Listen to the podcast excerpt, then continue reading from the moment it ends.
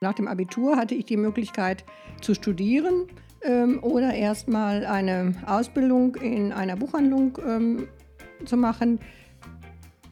Die äh, Möglichkeit, dies zu tun, lag natürlich nahe, weil äh, mein Vater ja schon in der dritten Generation unsere Buchhandlung ähm, geleitet hat. Und dann habe ich gedacht, okay, studieren kann ich immer noch, aber ich mache mach jetzt mal eine Ausbildung. Ja, und jedes Mal sind wir mit einem Buch aus dieser Buchhandlung herausgegangen und ähm, obgleich ich anfangs vielleicht an der einen oder anderen Stelle skeptisch war und auch viele Bücher wieder zurückgelegt habe, hatte ich dann häufig eben dieses eine Buch, was mich dann wirklich gefesselt hat. Zu erleben, diese, die Ruhe, die Konzentration, ähm, ja, die Möglichkeit, dass die Fantasie angesprochen wird, dass man natürlich auch dadurch was lernen kann, also sowohl unterhalten wird als auch etwas lernen kann. Ähm, das sind so viele Aspekte, die wichtig sind. Aber genau das, also gerade auch in den literarischen Bereich zu gehen und in den klassisch-musischen Bereich oder auch Jazzbereich zu gehen, das ist, glaube ich, in dieser Stadt zum einen nicht immer einfach.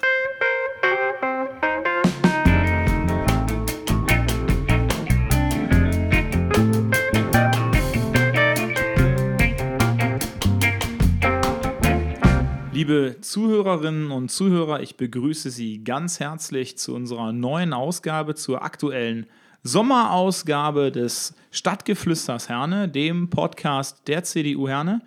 Mein Name ist Timon Radeke, ich bin Kreisvorsitzender der CDU Herne und ich begrüße jeden Monat eine andere Persönlichkeit aus unserer städtischen Öffentlichkeit und ich freue mich außerordentlich, Ihnen unseren heutigen Gast vorzustellen. Bei mir ist eine ähm, Person, die ich Ihnen eigentlich gar nicht großartig vorstellen muss. Sie ist allgemein bekannt in unserer Stadt und auch in der städtischen Öffentlichkeit, weil sie eine sehr erfolgreiche Buchhandlung in unserer Stadt führt. Und nicht nur das, sie ist seit einigen Jahren eben auch die Initiatorin der, ähm, des, ähm, man kann fast schon sagen, Kulturvereins des Literaturhaus äh, Herne Ruhe e.V. Und ich begrüße Sie und freue mich, dass Sie heute hier sind. Herzlich willkommen, Frau Rötsches. Ja, vielen Dank, Herr Radeke. Ich freue mich auch. Frau Rötsches, wir haben, äh, ich habe es gerade schon erwähnt, wir haben Sommerzeit, es ist Kirmeszeit ähm, und Sie sitzen bei mir im Arbeitszimmer. Sind Sie Kirmesgängerin? Mm, nicht unbedingt, also ab und an vielleicht schon mal, aber ähm, in dieser Jahreszeit finde ich es immer am allerschönsten am Abend, wenn das Wetter es erlaubt, draußen zu sitzen äh, und ja, und das genieße ich einfach jetzt im Moment. Und wenn dann keiner ruft, gewinne, gewinne, gewinne. Ja, genau. ja, ja. Ich muss ja auch sagen, also ich, ich bin ja auch mit der Kirmes mehr oder weniger ja aufgewachsen, aber für mich ist das Stress. Also wenn ich auf die Kirmes gehe und ich muss mich da durch diese Gänge zwängen, ähm, ist, da ist es wirklich Stress. Also wenn ich meinen Parteileuten ins Gesicht gucke und es ist kranker Kirmeseröffnung, dann lachen die mich immer aus, weil ja. die ganz genau wissen, das ist für mich eine gewisse Art von Belastung, muss man Ja, also ich finde es toll, dass es ähm, diese, diese Kirmes gibt und dass es ähm, so viele gibt, die da gerne hingehen. Ich höre jeden Tag im Moment, ach, ich war auf der Kirmes und es war so toll, ich habe viele Leute getroffen oder ich war mit den Kindern dort und ja. die hatten so viel Freude ähm, auf den Fahr- oder bei den Fahrgeschäften. Ähm, finde ich super und kann nicht alles gut nachvollziehen. Aber wie gesagt, für mich ist eigentlich so ein Abend auf der Terrasse, ehrlich gesagt, ein bisschen schöner. Das kann ich sehr gut, das kann ich sehr gut nachvollziehen. Ähm, wir sitzen vor einem Bücherregal bei mir im Arbeitszimmer und da fällt mir zufälligerweise wieder mein Studium ein. Ich habe ja Germanistik studiert und in äh, der äh, Germanistik wurde uns immer beigebracht, Bücher sind kulturelles Kapital das ist etwas, was man vererbt, das ist etwas, was zum Anfassen ist, was etwas was, was Haptisches hat. Und ähm, jetzt stelle ich mir das vor, wie ist das, wenn Sie lesen? Ist das für Sie noch Entspannung oder ist das schon Arbeit? Ähm, also sowohl als auch. Es gibt äh, natürlich äh, die Lesephasen ähm, ungefähr zur Zeit der Buchmesse das sind Phasen, in denen es schon wirklich Job ist. Also mhm. da muss ich dann versuchen, in möglichst kurzer Zeit sehr viele Inhalte aufzunehmen, sehr viele verschiedene Themen ähm, einzukreisen, zu erkennen, welche Themen gibt es aktuell auf dem Buchmarkt, welche Autoren ähm, sind mit Neuerscheinungen da das ist aber Gott sei Dank nicht die ganze Zeit des Ja. Jahres. Ähm, in der meisten Zeit ähm, bin ich Gott sei Dank ein ganz klassischer, äh, entspannter äh, Leser, der auch nicht schneller, nicht langsamer liest als jeder normale Leser. Und äh, das ist mir auch sehr wichtig, weil wenn das nicht wäre, hätte ich ja überhaupt keine Möglichkeit zu erkennen, auch ist ein Buch für den klassischen, normalen Leser, auch für unseren Kunden, für unsere Kundin ähm, zu empfehlen oder nicht. Äh, ich hatte mal vor vielen, vielen Jahren eine Phase, da konnte ich schon fast gar nicht mehr einfach nur ganz normal einen Roman zu Ende lesen, weil ich immer dachte, ach, du musst weiter, du musst weiter. Okay. Das habe ich mir Gott sei Dank wieder abgewöhnen können. äh, Und seitdem ich wieder ganz normal ein Buch anfange, es durchlese, wenn es mir gefällt, aber natürlich auch zur Seite lege, wenn es mir nicht gefällt, seitdem habe ich, kann ich mich viel besser wieder ähm, unterhalten über Inhalte, über Spannung, über ähm, Wertigkeiten, weil das kann man einfach nicht äh, ermessen, nicht erfahren, wenn man durch ein Buch hindurch fliegt, Ja. durchspringt. Ja. Wie ist das jetzt gerade? Also, Sie sprechen ja auch da von, von Geschwindigkeiten. Ähm, wir leben ja in einem sehr, inzwischen muss man sagen, in so einem sehr schnellen Zeitalter. Es wird sehr vieles, sehr digital. Auch Bücher sind vor einigen Jahren im Grunde schon digital geworden. Amazon hat inzwischen ähm, ähm, E-Books, man kriegt fast überall irgendwelche E-Books. Man hat den Eindruck, ähm, der Buchhandel, so wie er früher mal stattgefunden hat, Menschen kommen in ein Geschäft und lassen sich eben auch beraten, ähm, wird im Grunde durch gerade so große Player wie, wie Amazon oder von mir aus auch äh, iTunes Books oder, äh, oder sowas im Grunde überflüssig. Welche Bedeutung hat der Buchhandel heute noch? Ja, also der Buchhandel hat sich äh, auf jeden Fall verändert durch diese äh, Player, die Sie genannt haben, äh, durch die technische Entwicklung. Äh, es ist ein ganz anderes ähm, Arbeiten in der Buchhandlung als noch vor 30 Jahren, vor 20 Jahren. Ähm, es gibt mit Sicherheit sehr viele Leser, die den Buchhandel nicht mehr benötigen, um ähm, an ihre Lektüre äh, zu kommen. Ja. Das ist schon äh, eine große Veränderung und auch ein großes Problem für den klassischen Buchhandel. Dennoch ähm, gibt es nach wie vor diejenigen, die einfach sagen, für mich gehört es dazu, in eine Buchhandlung zu gehen. Ich möchte auch, dass Buchhandlungen bleiben und die können einfach nicht bleiben, äh, wenn sie keine Kunden mehr Ja. haben. Und ähm, viele sagen auch, eine Stadt ohne Buchhandlung ist ähm, ohne Seele und ähm, sind auch ganz bewusst in ihrer Entscheidung so, dass sie sagen, natürlich könnte ich per Mausklick äh, jedes Buch von heute auf morgen auch ähm, bestellen über einen großen amerikanischen Konzern, den ich ansonsten ablehne. ähm, aber ich äh, möchte ja, dass unsere innerstädtische Struktur, auch Ja. in der Innenstadt, ähm, in Bezug auf die äh, Vielfalt der Geschäfte, ich möchte, dass das bleibt. Und das kann nur bleiben, wenn auch die Möglichkeit besteht, davon ähm, leben zu können, die Existenz zu Ja. haben. Und äh, ich weiß, dass wirklich sehr, sehr, sehr viele Buchhändler sich ähm, extrem Gedanken darum machen, äh, wie muss ich mich aufstellen, um halt auch heute bestehen zu können. Also es gibt, glaube ich, kaum noch jemanden, der einfach sagt, ich mache mein Ding wie vor 30 Jahren und das muss jetzt reichen. Also da sind Buchhändler wirklich ähm, anders aufgestellt. Die schauen schon, dass sie sich mitentwickeln, weiterentwickeln und natürlich dem Kunden heute auch ähm, das bieten können, was Kunden auch äh, erwarten. Und ja, von daher hoffe ich, ähm, dass diese sehr engagierte Branche einfach eine Zukunft hat.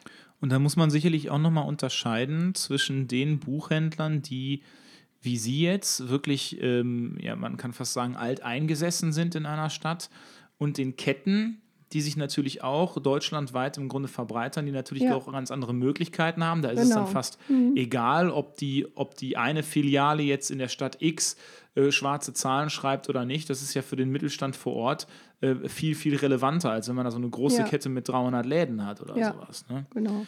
Ähm, wie sind Sie eigentlich dazu gekommen, wie gerade hier in Herne diese Buchhandlung zu betreiben und später dann eben auch, da kommen wir dann auch gleich nochmal zu, das, äh, was dann ja auch hinterher das Literaturhaus ein Stück weit geworden ist. Aber angefangen hat das Ganze ja mit der Buchhandlung. Ne? Ja, genau. Ähm, Also nach dem Abitur hatte ich die Möglichkeit zu studieren ähm, oder erstmal eine Ausbildung in einer Buchhandlung ähm, zu machen.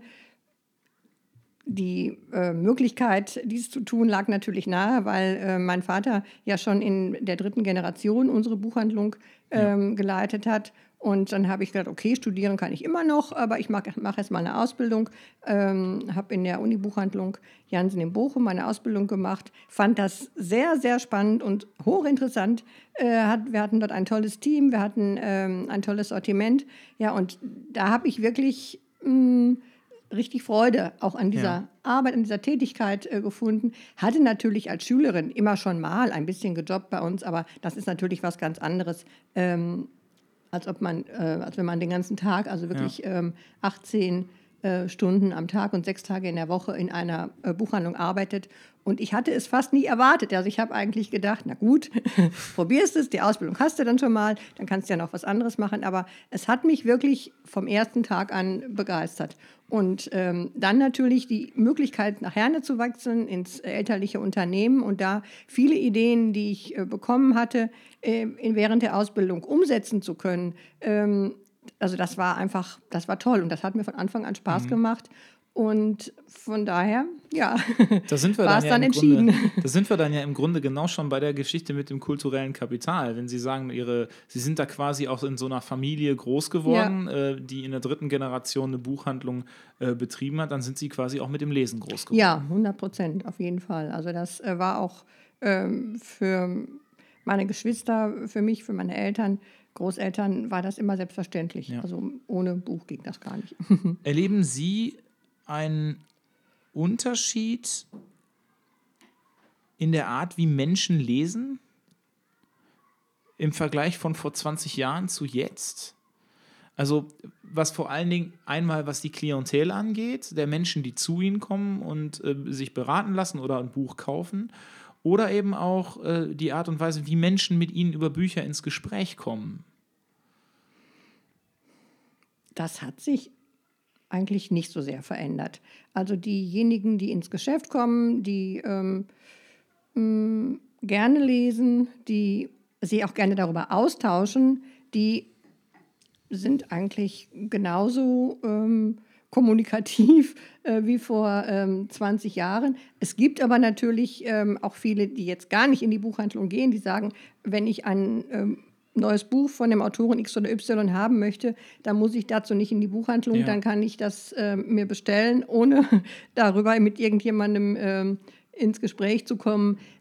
Ja, also die gibt es natürlich auch und ja. das, die gab es aber auch schon vor 20, 30 Jahren. Ähm, das, die, eher gesagt haben, dann, nee, nee, also ich, ich ähm, brauche das und das, ich bestelle mir das oder ich kaufe mir das und ich lege gar keinen großen Wert darauf, zu, äh, mich darüber zu unterhalten, auszutauschen.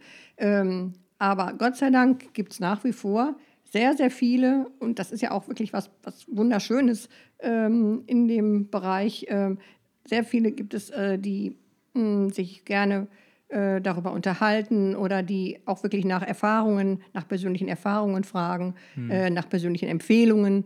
Und für die sind wir natürlich ähm, ein Treffpunkt, ist eine Buchhandlung immer ein Treffpunkt. Ja. Und dieser Treffpunkt, also da, das sind wir aber auch gerne. Also mhm. das, das, da freuen wir uns auch über, über jeden, der ähm, mit diesem Ansinnen auch die Buchhandlung betritt. Und das ist wirklich so sehr schön. Und das ist natürlich etwas, was online ähm, nicht geboten werden kann. Also es gibt zwar Blogs und es gibt auch Foren, in denen man sich sicherlich beteiligen kann und auch über Dinge diskutieren kann, aber das, ähm, ich sage jetzt mal, das, das Gespräch von Angesicht zu Angesicht kann da, glaube ich, auch nicht ersetzt werden. Nee, das natürlich nicht, aber das gilt ja in vielen anderen Bereichen auch. Man kann ja äh, virtuell alles Mögliche ja. ähm, erfahren, erleben, aber mh, mm, das ist eben halt immer noch ähm, im echten Leben äh, was anderes. Da sind wir bei einem sehr interessanten Punkt. Also ich erzähle ähm, einen kurzen Schwank aus meiner Kindheit, beziehungsweise ähm, eigentlich äh, geht es da viel mehr um meine Mutter, in ihrer Rolle als Mutter. Ich weiß, dass meine Mutter damals regelmäßig mit mir im Schlepptau als kleines äh, Döpken bei ihnen in die Buchhandlung reingegangen ist und dann vor dem Regal für Kinderliteratur stehen geblieben ist. Und dann hat sich meine Mutter da eine halbe Stunde, für mich war es damals fürchterlich langweilig, eine halbe Stunde dort aufgehalten und hat quasi mir verschiedene Bücher erst einmal angereicht, ob die nicht für mich interessant wären. Und jedes Mal sind wir mit einem Buch aus dieser Buchhandlung herausgegangen und ähm, obgleich ich anfangs vielleicht an der einen oder anderen Stelle skeptisch war und auch viele Bücher wieder zurückgelegt habe, hatte ich dann häufig eben dieses eine Buch, was mich dann wirklich gefesselt hat und was ich dann unheimlich lange gelesen habe. Worauf ich hinaus möchte, ist, ähm, wie viele Eltern kommen bei Ihnen noch in die Buchhandlung oder auch jugendliche Kinder und interessieren sich tatsächlich für Literatur? Doch, also nach Ja? wie vor äh, schon einige. Ich denke, dass es prozentual wahrscheinlich ähm, im Laufe der Jahre etwas weniger geworden ist. Mhm. Aber es gibt ja jetzt gerade seit ein, zwei Monaten neue Zahlen des Deutschen äh, Börsenvereins und ähm, demnach ist das erste Mal seit, ich weiß nicht wie vielen Jahren, seit vielen Jahren, ich glaube seit, 1900, äh, seit, seit 2012, ähm, die Zahl der Leser wieder gestiegen und zwar speziell in diesem eher kritischen Alter zwischen äh, 20 und 39. Und das finde ich ist erstmal schon eine äh, Ja, positive Äh, Nachricht. Ja, und es ist natürlich ähm, auch so, dass wirklich, wie Sie das gesagt haben, es wird ja auch weitergegeben. Wir haben viele Eltern, wir haben vor allen Dingen viele Großeltern, die ja manchmal noch ein bisschen mehr Zeit haben als die Eltern, die mit den ähm, Enkelkindern in die Buchhandlung kommen oder für die Enkelkinder etwas aussuchen. Und ich erlebe es auch immer wieder, dass äh, Kunden sagen, okay, eine Zeit lang war es ja ein bisschen schwierig mit dem Lesen, aber ähm, ja, das war so ein kleines Tief und jetzt äh, sieht es aber wieder besser aus. Jetzt ähm, ist da wieder so wie so ein, wie so ein Knoten ähm, durchschlagen worden. Jetzt ähm, hat er oder hat sie auf einmal die richtige Reihe gefunden oder das, das richtige Thema gefunden und Ja. äh, jetzt auf einmal wird wieder gerne und viel gelesen. Äh, Ich denke, das ist auch ganz wichtig, dass man erstmal natürlich ein Vorbild ist. In einem Haushalt, in dem überhaupt keine Bücher sind, in dem nicht gelesen wird, wird es schwierig sein, ähm, für Kinder den Bezug zu bekommen. Ähm, auf der anderen Seite finde ich, dass es ganz, ganz, ganz wichtig ist, ähm, diese Phase eben halt ähm, im Laufe des Tages, im Laufe der Woche zu erleben.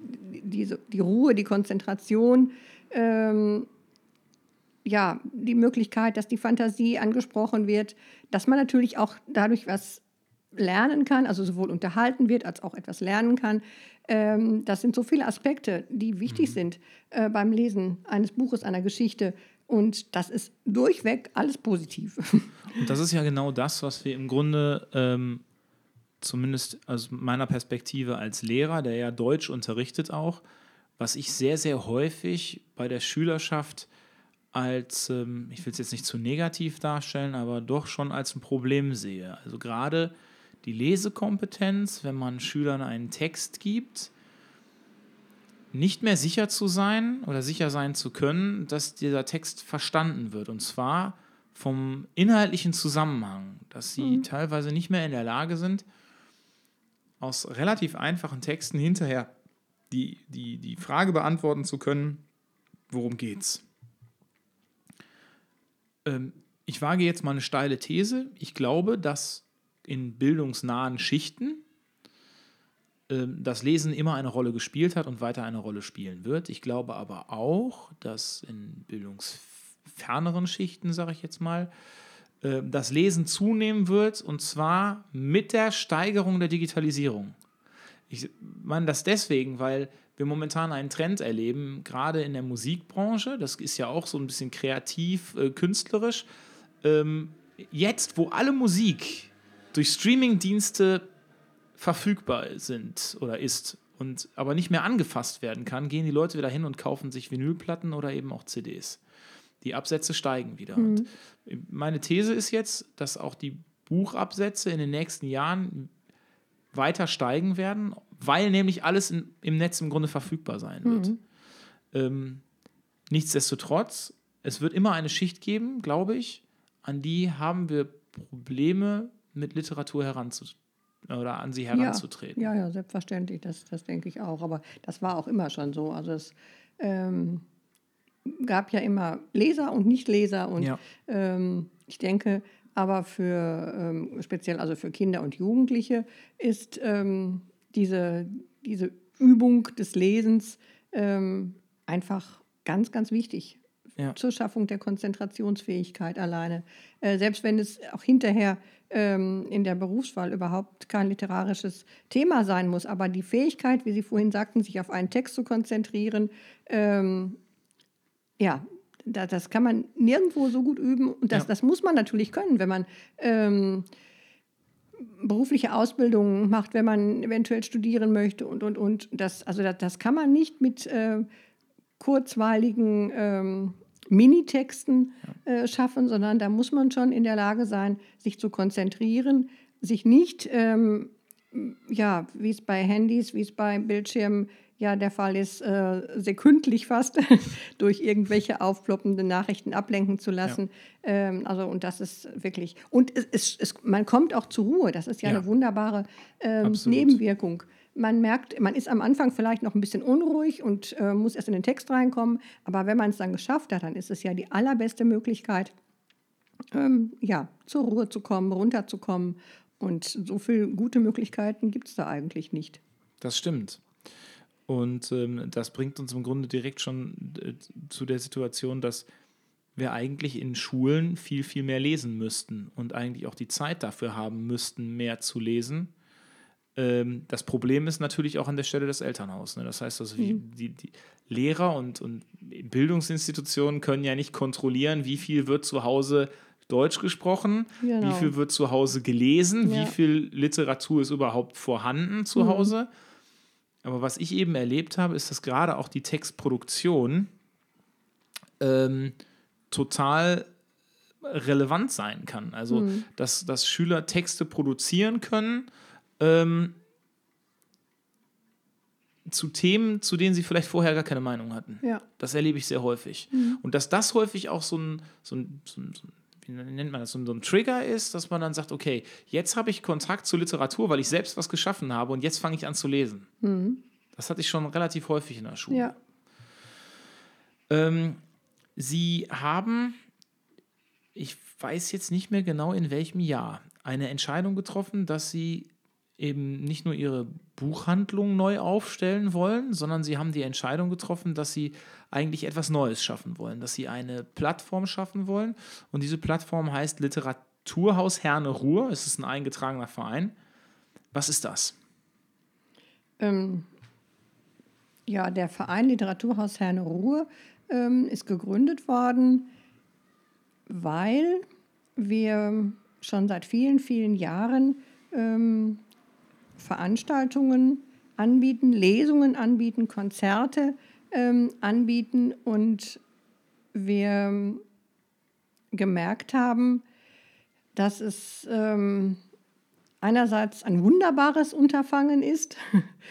ähm, wir erreichen damit sehr, sehr viele ähm, Gäste. Wir haben ähm, sehr schöne Abende gehabt, äh, bereichernde Abende für uns, für unsere Gäste. Wir haben aber auf der anderen Seite festgestellt, ähm, dass mh, da durch die Künstlerhonorare, Lesungshonorare und so weiter, ähm, das natürlich auch äh, finanziell eine ganz schwierige Angelegenheit ist. Und ähm, da wir aber mehrfach gespiegelt bekommen haben, dass diese Einrichtung, also die, diese ähm, Veranstaltungsreihen, dass die unbedingt erhalten bleiben müssen, die Lesungen erhalten bleiben müssen, der Treffpunkt als solcher erhalten bleiben muss. Da haben wir dann ähm, nach eingehender Beratung ähm, beschlossen, äh, es muss ein Förderverein gegründet werden, damit ähm, dieses, diese Idee eine Zukunft haben kann. Mm, Und ja, und das ist dann in 2015 geschehen. Äh, Der Verein wurde gegründet im Oktober 2015, äh, hat die Arbeit aufgenommen mit den ersten Veranstaltungen im März 2016. Wir haben mittlerweile über 200 Mitglieder, was uns sehr ähm, froh macht, sehr glücklich macht. Ähm, und das ist natürlich schön, weil das auch ein, ähm, ja, eine, eine äh, Unterstützung ist, nicht nur finanzieller Art, sondern vor allen Dingen auch mentaler Art, dass unsere äh, Mitglieder, aber auch unsere Gäste, unsere Zuhörer äh, sagen, wir möchten, dass das bleibt, wir möchten diesen Ort ähm, der kulturellen Begegnung, überhaupt der Begegnung, ähm, wir möchten den erhalten wissen. Und von daher möchten wir auch gerne mit unserem ähm, kleinen Beitrag das erreichen, dass es eben äh, solch einen Platz hier in unserer Stadt äh, weiterhin gibt. Und das war natürlich schon in dem Moment eine große Entscheidung. Ich weiß gar nicht, ob mir das in dem Moment so klar war. ähm, einen Verein zu gründen. Man sagt ja, da braucht man halt nur sieben Leute zu, aber es ist natürlich schon, schon ein bisschen mehr. Äh, ne? Ein bisschen mehr. Es äh, brauchte natürlich äh, die entsprechende Satzung. Das musste natürlich alles Hand und Fuß haben. Das musste juristisch alles ähm, belegt sein. Und es ist natürlich auch letztlich nochmal eine ganz andere Verantwortung. In dem Moment, in dem ich einen Verein führe, gehe ich auch mit äh, fremdem Geld um. Das ist eine, für mich jetzt auch nochmal eine ganz große Verantwortung und wirklich ein großes Versprechen, dieses Geld wirklich für, rein für Kulturveranstaltungen ja. einzusetzen, auszugeben.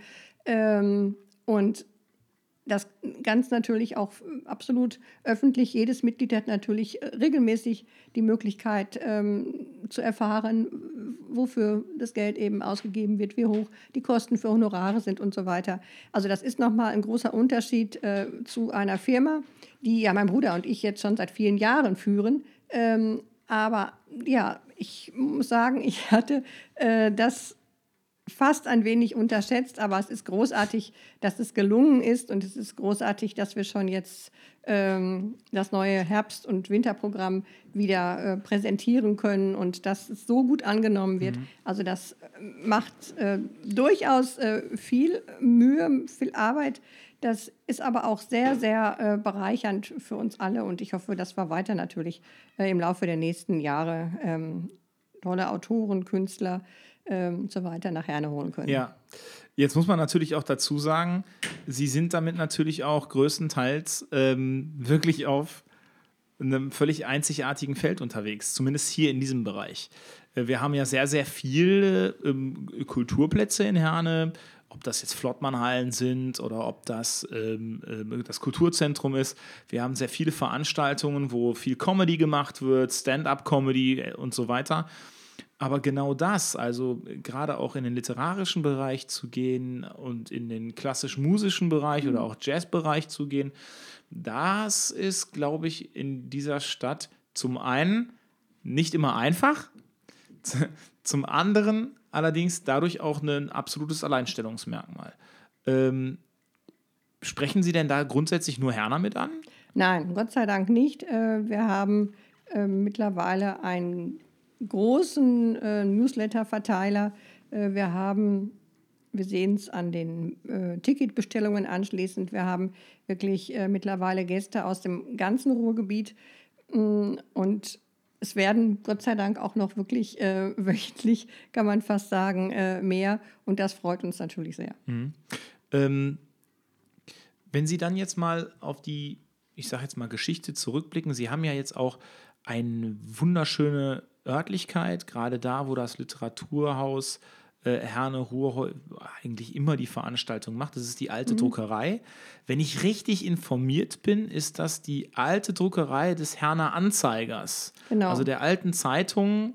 Alte Tageszeitung, genau. Herner Anzeiger, genau. Genau, mhm. genau. Und die ist wunderbar aufbereitet worden, diese ganze Örtlichkeit. Und das ist eine, also für jeden, der da noch nicht war, dem kann ich da an dieser Stelle wirklich nur den Rat geben, sich das mal anzuschauen bei einer Veranstaltung des Literaturhauses. Ähm, das ist eine tolle Sache, weil es eben auch unserer Stadt, und da spricht jetzt vielleicht ein bisschen der Politiker, weil es unserer Stadt gut tut und unserer Stadt eine Örtlichkeit gibt ähm, für kulturellen Austausch und für Kultur. Ähm, eben auch mal auf einem anderen, ich sage es jetzt mal so, wie es ist, auf einem anderen Niveau, wie ich finde. Wenn Sie sich das jetzt mal angucken, und Sie haben da ja auch ähm, unheimlich viel Zeit und Muße und sicherlich auch ähm, Kapital investiert, um das Ganze genau so zu gestalten, wie es jetzt ist. Und Sie gucken sich jetzt mal Herne an mit den Potenzialen. Wo sehen Sie die Stärken dieser Stadt, gerade auch als Herner Kind? Und wo sehen Sie die Schwächen dieser Stadt? Ja, die Stärken ähm, dieser Stadt, der Menschen in dieser Stadt, ähm, sehe ich eindeutig darin, dass äh, die Menschen sehr, sehr ähm, offen sind, ähm, sehr interessiert sind, mhm. Ähm, dass vom ersten Moment an eigentlich die Nachfrage groß war und wirklich, was machen Sie da und wie, äh, was, wer kommt als nächstes und was haben Sie jetzt noch geplant und ähm, Wer kommt denn als nächstes? Van Gosen. ähm, welche, welche Autoren? Viele kommen auch mit Empfehlungen und sagen, ich habe das und das gelesen, das wäre doch auch mal ein toller Autor, eine tolle Autorin oder ich habe das und das Konzert gehört. Ähm, also das ist wirklich sehr, sehr schön und dadurch, dass wir ja auch in der Buchhandlung äh, den ganzen Tag praktisch mitten in der Stadt und erreichbar sind, Ja. gibt es ganz viel Austausch und gibt es da auch keine Berührungsängste. Die äh, Kunden kommen ins Geschäft, kaufen bei uns die Karten, äh, wissen, wer auch am Abend dann da sein wird. Viele sagen auch, ach, ich gehe ja auch ansonsten nicht so gerne alleine irgendwo hin, aber zu Ihnen gehe ich auch gerne alleine, weil da weiß ich immer, ich treffe nette Menschen, da sind ja, Ja. Sie und Ihre ähm, Mitarbeiter und da ist immer ein nettes Team, da sind nette Gäste. Ja, und, und das ist wirklich von Anfang an ganz toll gewesen. Ähm, ja, eher etwas schwierig. Weiß ich, wüsste ich jetzt gar nicht. Das ist gut. Das ist grundsätzlich gut.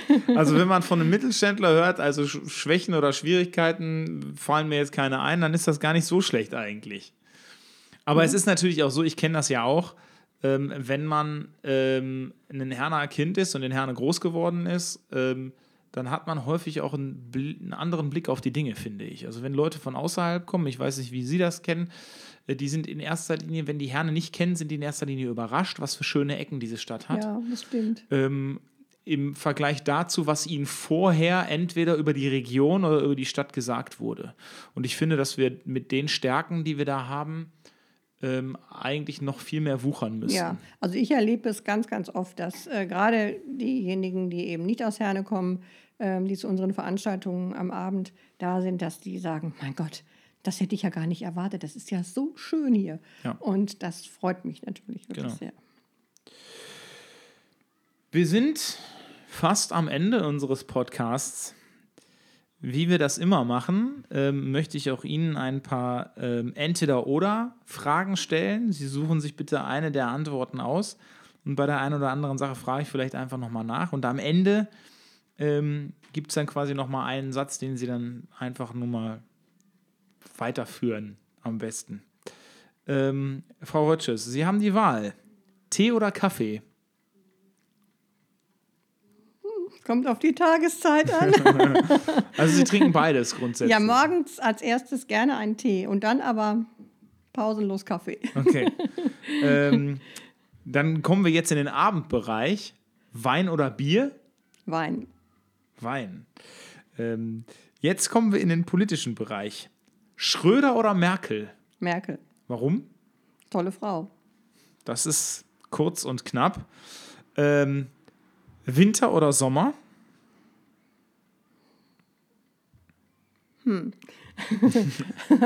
Da muss ich schon glatt überlegen.